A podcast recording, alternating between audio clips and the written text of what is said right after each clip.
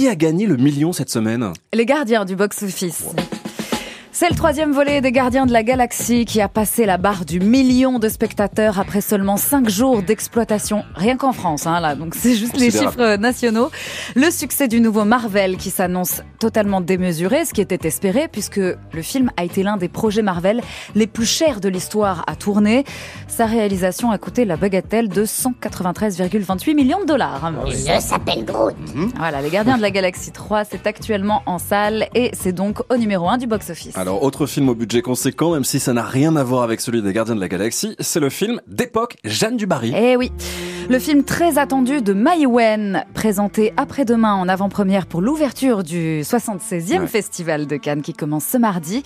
Un film d'autant plus attendu qu'il signe le retour à l'écran d'un certain Johnny Depp, qui s'était fait discret, voire totalement absent Oh oui. depuis l'affaire judiciaire avec son ex-compagne Amber Heard. On le découvre sous les traits ultra fardés du roi Louis XV pour un tournage qui a coûté plus de 20 millions d'euros. C'est faramineux hein, Ah pour un même, film, film français. français, Ouais.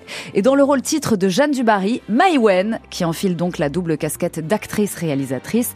Jeanne Dubarry, c'est l'histoire vraie d'une fille du peuple qui réussit à gravir les échelons, à se hisser dans la couche du roi, à force de charme et de caractère, quitte à faire valser les convenances et les bonnes consciences. La comtesse Jeanne Dubarry.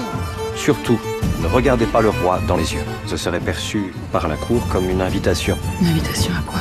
À la bagatelle.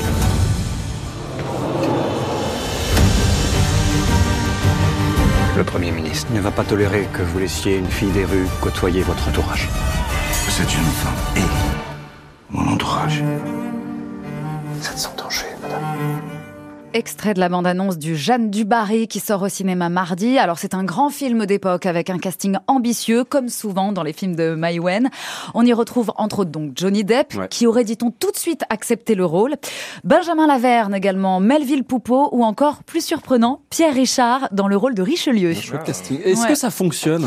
Alors la reconstitution est vraiment impeccable. On sent les moyens, on sent la maîtrise de la réalisation. La musique aussi est vraiment top. C'est un compositeur qui a beaucoup travaillé avec Mai Wen, notamment sur le film Mon Roi où il y avait euh, Vincent Cassel. Et puis la vie de cette femme, Jeanne Dubarry, est absolument passionnante. Mais alors vous savez, euh, Mai Wen a eu l'idée de ce film après avoir vu le Marie-Antoinette de Sofia Coppola. Vous vous souvenez Ouais. En fait, on y voyait dans ce film à un moment le personnage de Jeanne Dubarry, qui était en rôle très secondaire, bien sûr, incarné par la comédienne Asia Argento, actrice euh, très pulpeuse, assez trash, plus populaire, là où Mai Wen fait un peu plus froide et et bourgeoise, je trouve, ah, moins crade que l'original.